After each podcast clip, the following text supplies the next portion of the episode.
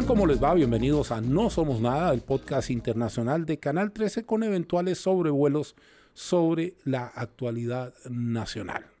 Como todos los días, me acompaña Paz Zárate, a quien le doy la bienvenida. Paz, ¿cómo estás? Muy bien, ¿cómo estás tú, Carlos? Aquí estamos. Les quiero comentar que las opiniones vertidas en este programa por los panelistas no necesariamente representan la línea editorial de Canal 13. Dicho todo eso, a materias, a manteles, como dicen en España, que es una expresión bien española que nos va a servir para hablar del primer tema que hemos escogido eh, para ustedes hoy. Es de todos conocido lo que aconteció con el presidente de la Federación Real Federación Española de Fútbol, Luis Rubiales, en desarrollo de la ceremonia de premiación del Mundial Femenino de Australia-Nueva Zelanda. Pues no nos vamos a detener en la parte deportiva, porque eso ya está conocido, y nos vamos a detener en las repercusiones que está teniendo ese caso que hoy por hoy está siendo considerado como el nuevo Me Too en el caso de los deportes. Entonces hay que aislar conductas. Primero, hay una conducta de abuso desde la posición de poder con respecto a un subalterno, pero también hay una conducta bien discutible con respecto al consenso, al consenso, es decir, aquella expresión de acuerdo entre dos personas para ciertas manifestaciones. Eh, el caso Rubiales, y voy a hablar a título bien personal, a mí me, me impacta porque uno no puede entender que una persona que desempeña un cargo de esa importancia en una federación que tiene dos campeonatos del mundo a su haber, no haya entendido cuál era su papel y la defensa de él resultó ser una defensa que agravó la falta, más que contribuyó a aliviar el, eh, el espectro. Ahora, cuando uno habla de un nuevo Me Too, de lo que estamos hablando es de lo mismo que pasó con Harvey Weinstein. Se están comenzando a conocer conductas impropias a todo nivel en un en el desarrollo de una conducta, de una actividad deportiva que uno supone está ajena a ello. Y por lo tanto, para ir contigo, Paz, eh, nos ocupamos de eso, porque es parte de los temas que están pasando en el mundo, pero nos ocupamos también desde la perspectiva de colaborar a que esos abusos no se repitan. Sí, bueno, el caso Rubiales tiene, ha, ha tenido muchas ramificaciones. Entonces parten en una esfera deportiva y ya lo vemos en una esfera política. Eh, e incluso en una esfera de, lo sorprendente cuando vemos también la, huelga de hambre de su madre que, eh, digamos, acelera el, sentimiento de que esto es un tema social muy profundo en España, un país que pese a sus avances en materia de género, se nota que culturalmente todavía esta cultura del macho ibérico todavía está muy presente. Y respecto a lo que tú mencionaste del momento Me Too en el deporte, también viene a la mente el caso, por ejemplo, de las gimnastas estadounidenses, entre ellas Simone Biles. Em, exacto. Y que, eh, y que a pesar de que efectivamente, por ejemplo, hay em, distintos movimientos en distintas partes del mundo para lograr la igualdad de las mujeres en los deportes, por ejemplo, en, el fútbol y en otras ramas, em, eso todavía está lejos de producirse. Y no, más allá de los del abuso, caso de abuso concreto que vemos en este momento esa igualdad está, eh, como dijimos, lejos de producirse y hay muchas atletas que han hecho eh, presente eso desde el punto de vista, por ejemplo, de los premios a los que tienen derecho grandes campeonas, eh, por ejemplo, las hermanas Williams. Es decir, esta es un área, es una industria extremadamente lucrativa, la industria del deporte, aún muy poco regulada en todo el mundo y donde los abusos efectivamente son reales y qué bueno que a raíz de algo tan terrible que ha sucedido en este abuso, que, donde la víctima efectivamente reitera la falta de consenso, eh, este es un movimiento que esté haciendo presente el necesario cambio de cultura. Hablando de cambio de cultura, la ministra Montero que es la ministra de Igualdad en España, señaló en las últimas horas que aquí había que tener una cosa muy clara. El problema no son los hombres como tal, es la conducta el problema. Y una conducta aprendida que no ha podido ser modificada por la resistencia normal que presentan sociedades ante, cambios conductuales. Por eso quizá hay mucha gente que está preocupada porque este caso no pase como un caso anecdótico y se convierta en un caso emblemático. Nadie quiere, eh, finalmente, colocar, como dicen los mismos españoles, sus refranes típicos, a todos en el mismo saco, porque no todos están en el mismo saco. Pero claramente cuando hay este, este tipo de conducta, la reflexión que uno tiene que hacer del otro lado cuando uno está viendo eso es que no se pueden buscar, no se pueden buscar justificativos, me refraseo, con respecto a lo acontecido. Y por lo tanto, a partir de eso, el buscar la igualdad en condiciones a todo nivel es apenas lo justo. No, no estamos hablando, incluso si usted lo quiere sacar del, del, ámbito con el que comencé a hablar y lo quiere colocar en el espectro social más amplio, las mujeres son objeto de discriminación continua, que tiene que ver desde, por ejemplo, eh, empleadores que preguntan si está casada o si se va a embarazar. Tiene que ver con pagos menores, más o menos en un 25% con respecto a hombres que tienen la misma labor. Y tiene que ver incluso con, con políticas que, que van que son abusivas desde el comienzo, cuando de pronto uno leía la prensa en varias partes de Sudamérica, he tenido la fortuna de vivir en varias, decía, se exige buena presencia, pero ¿qué es buena presencia? Entonces el caso Rubiales, y por eso lo escogimos para eh, romper los fuegos hoy, otra expresión española, tiene que ver con que quizás sea una campanada hacia las sociedades más machistas, que son sociedades derivadas de la propia sociedad española y que nos tocan, nos tocan arrebato, otra arrebato quiero decir, tocan continuamente las campanas eh, en sociedades como las sociedades latinoamericanas y sobre todo en el caso más que latinoamericano, en el caso centroamericano, donde las mujeres prácticamente en ese sentido no tienen igualdad. Yo quiero recordar lo que está aconteciendo en México, lo aconteció en México con la desaparición forzada de mujeres, de, de, las que no se sabe absolutamente nada, y enmarcarla por el ladito, haciéndolo, colocando por el lado en este cuento, eh, o en este relato más bien, de que se pueda abrir una ventana de oportunidad para que esa inequidad sea, sea eh, subsanada. Sí, yo cerraría el tema Rubiales haciendo el siguiente punto. Eh, eh, realmente es impactante darse cuenta que por mucho que la legislación se haya afianzado, el cambio cultural no necesariamente sigue a los cambios legales. España es un líder en igualdad de género y sin embargo la cultura todavía está muy por debajo de esos eh, cambios legales que ya existen. Bien, vamos a dejar a, Madrid y a, Madrid eh, lo vamos a dejar de lado para colocar otro acento. Hubo elecciones presidenciales en Ecuador, de eso nos ocupamos en su mismo, pero pasó, y es una expresión chilena, hoy estoy de refranes, pasó colado una decisión histórica que estaba enmarcada en esa, en esa elección. Hubo una consulta con respecto a la exploración y prospección petrolera y explotación petrolera en una zona del Amazonas ecuatoriano que iba de la mano con la elección. Nos quedamos todos en la elección. Pero resulta que los electores ecuatorianos abrieron un camino que puede ser imitado en muchas partes del mundo, rechazando de plano la posibilidad de que haya explotación petrolera en esa zona del Amazonas ecuatoriano. Detalle, esa zona del Amazonas ecuatoriano es considerada en el nivel donde está colocada como el pulmón vital de Ecuador y se produce un enfrentamiento de eh, paz que tiene que ver con el interés del desarrollo y con el interés de la conservación. En el caso ecuatoriano prevaleció el interés de la conservación pero tenemos ejemplos en el mundo y por eso en este programa de vocación internacional esto llega a insistir en la mesa, de que ese balance es muy difícil de conseguir.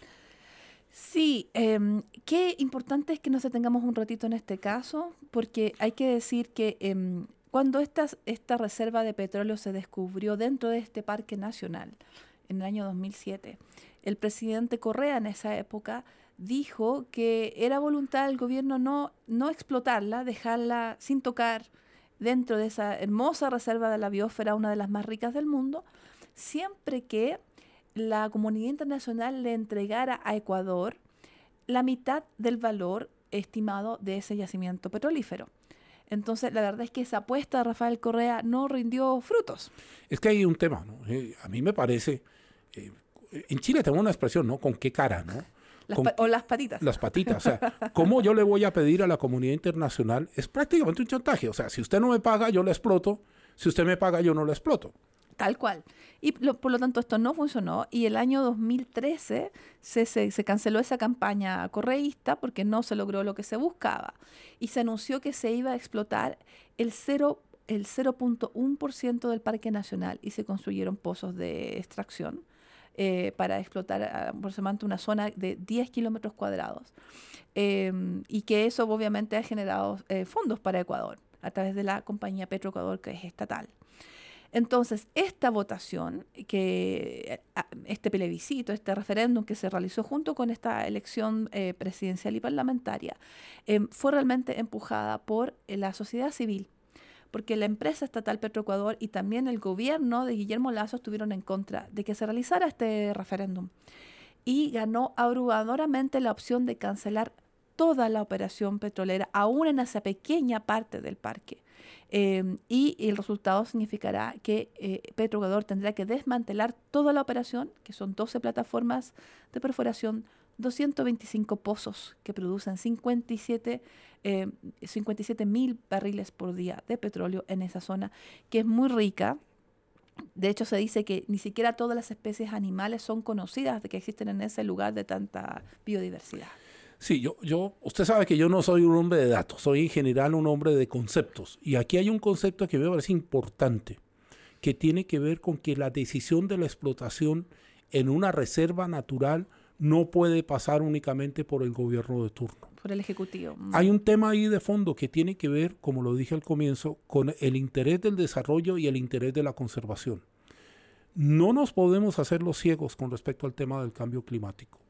No nos podemos hacer los ciegos con respecto al inmenso daño que hizo el señor expresidente de Brasil, Bolsonaro, con el tema del Amazonas y al daño que hay en la Amazonía colombiana derivada de adquisición, eh, actividades de extracción ilegal de oro y, de, de, otras cosas. El tema de fondo aquí es, eh, uno puede absorber esa pregunta de ¿y qué hacemos? Yo le vuelvo a preguntar, ¿qué hacemos? porque yo entiendo la necesidad del desarrollo, pero entiendo la necesidad de conservación. Y por lo tanto, en una duda de estas, quien tiene que decidir es el soberano, que es el pueblo. Ahora, no significa que no se pueda explotar, significa que hay áreas en las que no, recalco, se debe explotar. Y esto es una cosa que es bien clara, que tiene que ver con el deber, más que con la posibilidad. Hay países que han privilegiado la explotación a todo costo y han pagado unos precios altísimos. Los saludes que estamos viendo, los derrumbes que estamos viendo, eh, el hecho de que las aguas escurren prácticamente sin ningún tipo de tope en muchas partes de América Latina tienen que ver con esa explotación a destajo. Y los efectos de la polución en la salud. De Además, entonces, la elección de Ecuador, para ir cerrando un poco el tema Ecuador y avanzar al otro tema de esta mañana, tiene que ver con que Ecuador le marcó un camino a otras democracias del continente. Y ahí viene la pregunta que se la voy a pasar a pasar así en bandeja de plata. ¿Habrá otras democracias que quieren imitar ese modelo? ¿Habrá grupos empresariales que permitan que ese modelo se replique? Porque aquí ya estamos hablando de tierra, tierra pesada, aquí estamos hablando de poder perder una oportunidad comercial de miles de millones de dólares en privilegio de no dañarle la vida a millones de personas. Cierto. Ahora, hay que reiterar una cosa, una peculiaridad de Ecuador. Ecuador es prácticamente el único país que tiene en su constitución el reconocimiento de los derechos de la naturaleza. Entonces, el marco legal es propicio para este tipo de decisiones em, y por eso puede ser que a lo mejor, no, aunque sea atractivo, no sea un modelo tan fácil de imitar en otras latitudes. Yo, fíjese que saliéndome un poco de lo que estamos hablando, pero, pero siguiendo en el mismo cordón umbilical, eh, lo interesante de todo esto es que las democracias en el mundo se nutren de ejemplos. Eh, cuando hay un proyecto, no sé, por ejemplo, Dinamarca está a punto de aprobar, si es que ya no aprobó, que quemar el libro sagrado de una religión sea un delito punible con cárcel. Seguramente en muchas otras partes del mundo esa señal va a llegar habrá que ver cuáles van a ser los parlamentos, sobre todo en nuestro continente, que van a abordar esa discusión, porque es una discusión de todos los días, no estamos hablando de una cosa episódica. Ahora, eh, ¿le conviene a Ecuador desde el lado ambientalista? Sí. ¿Le conviene a Ecuador desde el lado industrial? No. Pero prevalece una cosa que a mí sí me parece importante, que es el interés general. Y ahí habrá que ver cómo evoluciona aquello.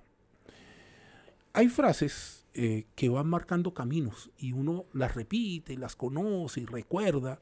Y de pronto llega un minuto en el, trasegar que se detiene y dice, ¿qué significa esta frase? El I Have a Dream, el mítico discurso de Martin Luther King, cumplió 60 años.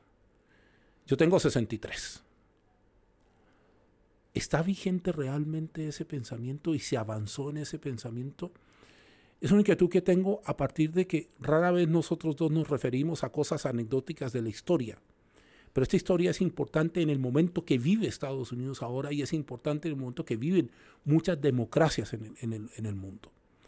El I Have a Dream era un llamado en, plena, en pleno desmantelamiento del sistema racista en los Estados Unidos a tener un sueño y compartir un sueño de igualdad, un sueño en el que el progreso fuera común a todo el mundo. Hay que recordar que para la época, poquito antes, algunos estudiantes fueron a la Universidad de Alabama, la Alabama de George Wallace, protegidos por la Guardia Nacional para que pudieran entrar.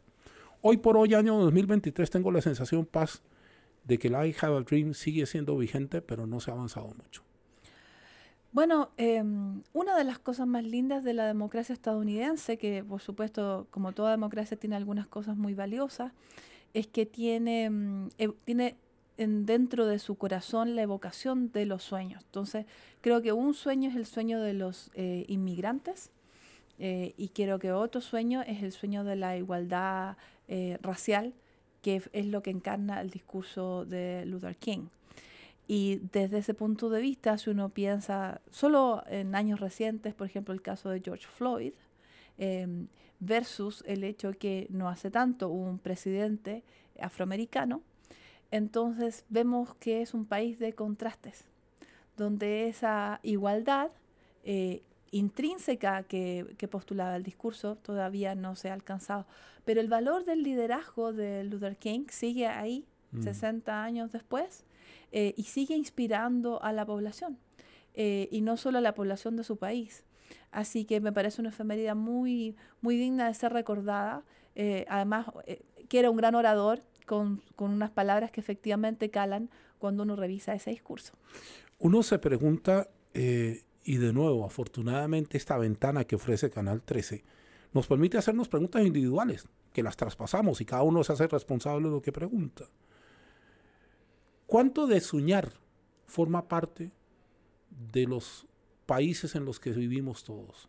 Si usted me escucha fuera de Chile, ¿cuánto de soñar es parte del ideario de su país? No estoy hablando del propósito de campaña política, estoy hablando del ideario, es decir, de aquellos propósitos nobles que inspiran a los países.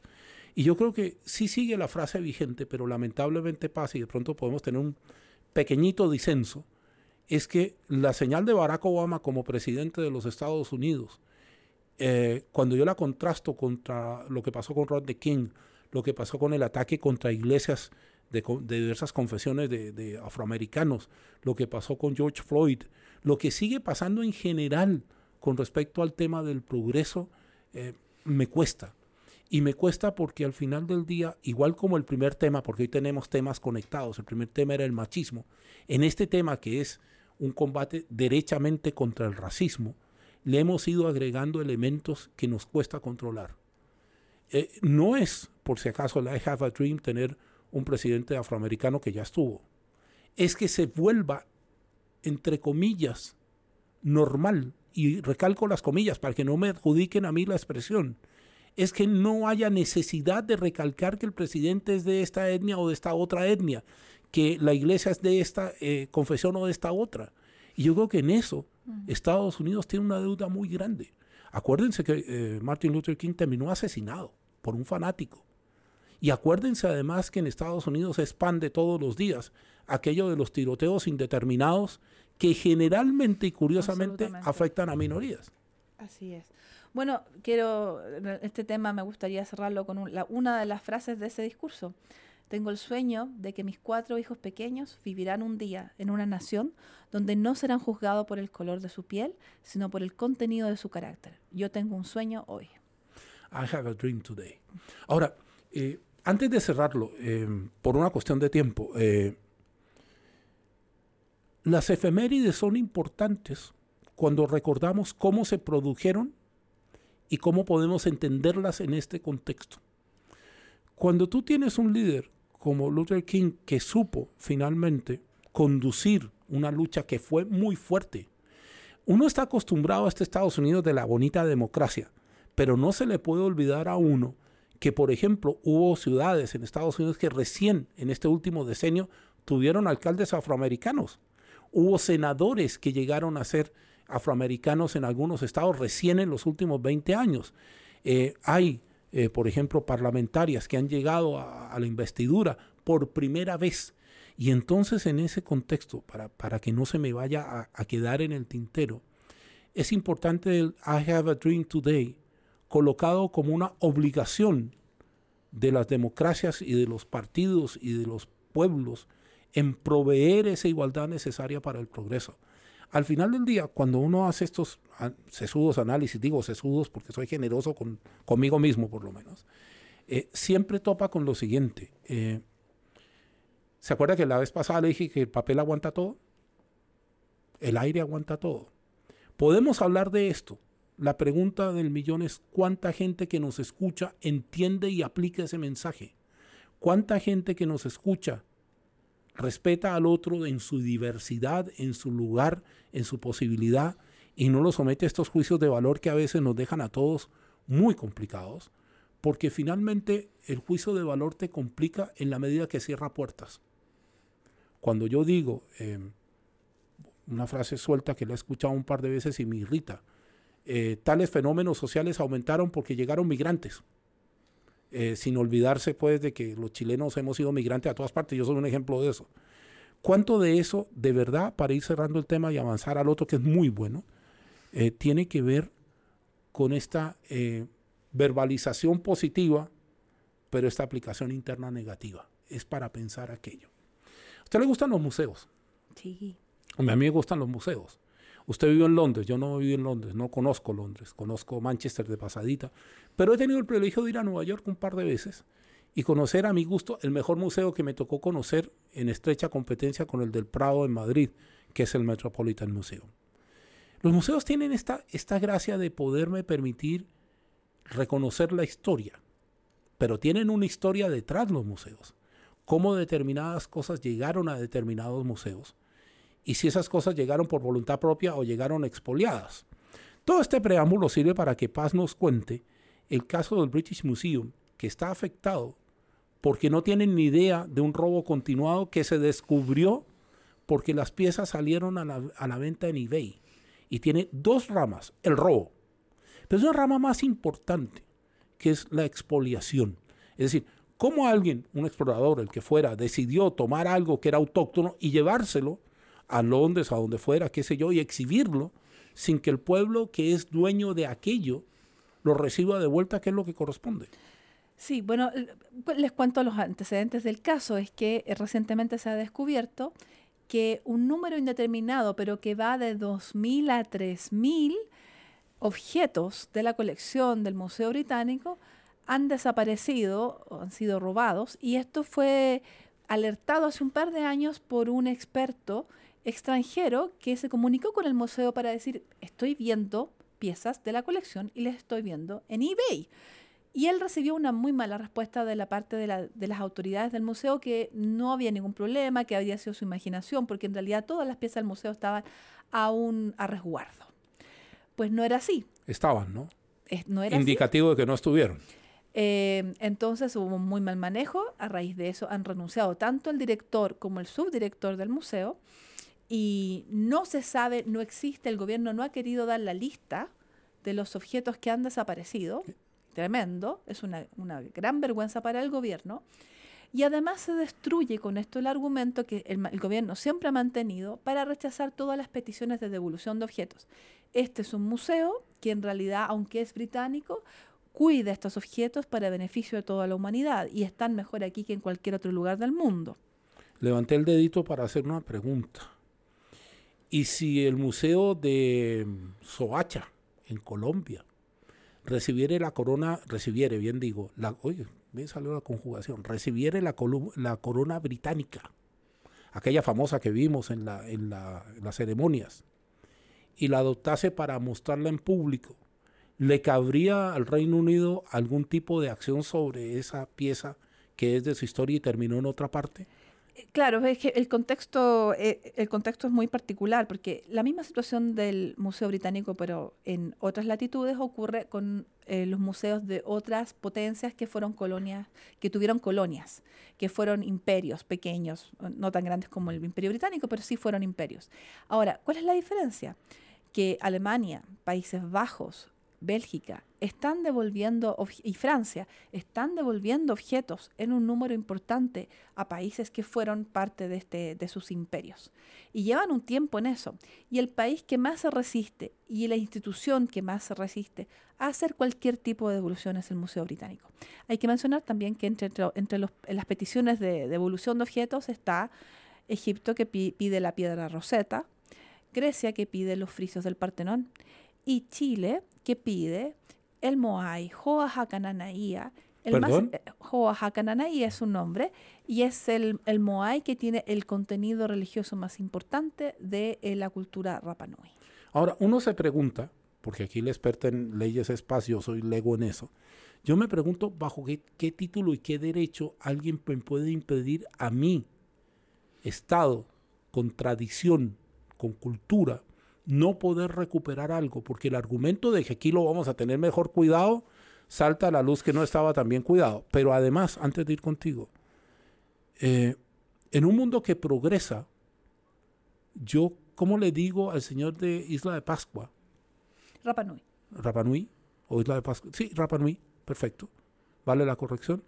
Que uno de sus eh, más sagrados, más importantes, más fundamentales, si él lo quiere ver, tiene que pagar un pasaje desde Rapanui a Santiago de Chile y de Santiago de Chile a Londres para poder ver una cosa que es propia. Mm. Y lo otro, habrá, para ir contigo, hablo de algo de arrogancia colonialista del Reino Unido en no reconocer primero cómo llegó y segundo, el devolverlo. Bueno, hay distintos argumentos. Eh, no, todos los argumentos son frutos, no, todo, no todos los objetos de la colección son frutos de expoliación. Hay, varios que fueron adquiridos legítimamente, hay otros que la, adquisición puede ser cuestionable, eh, hay otros que fueron frutos de expediciones, hay otros que fueron regalos. Por ejemplo, por, decirte algo, hay dos Moais en el museo, en, hay dos en el Louvre y hay otro en el museo que, em, que em, hay, el Museo Jacques Chirac en París. Y esos fueron frutos de regalos del gobierno chileno de, la época. Es otra cosa. Entonces, claro, por eso, no, no todas las piezas que, eh, de una cultura ancestral han sido objeto de expoliación. Eh, y, por ejemplo, hay otras también en, en, Escocia, etc. El punto es que no siempre los estudios de proveniencia son suficientemente claros para mostrar el origen legítimo de la colección.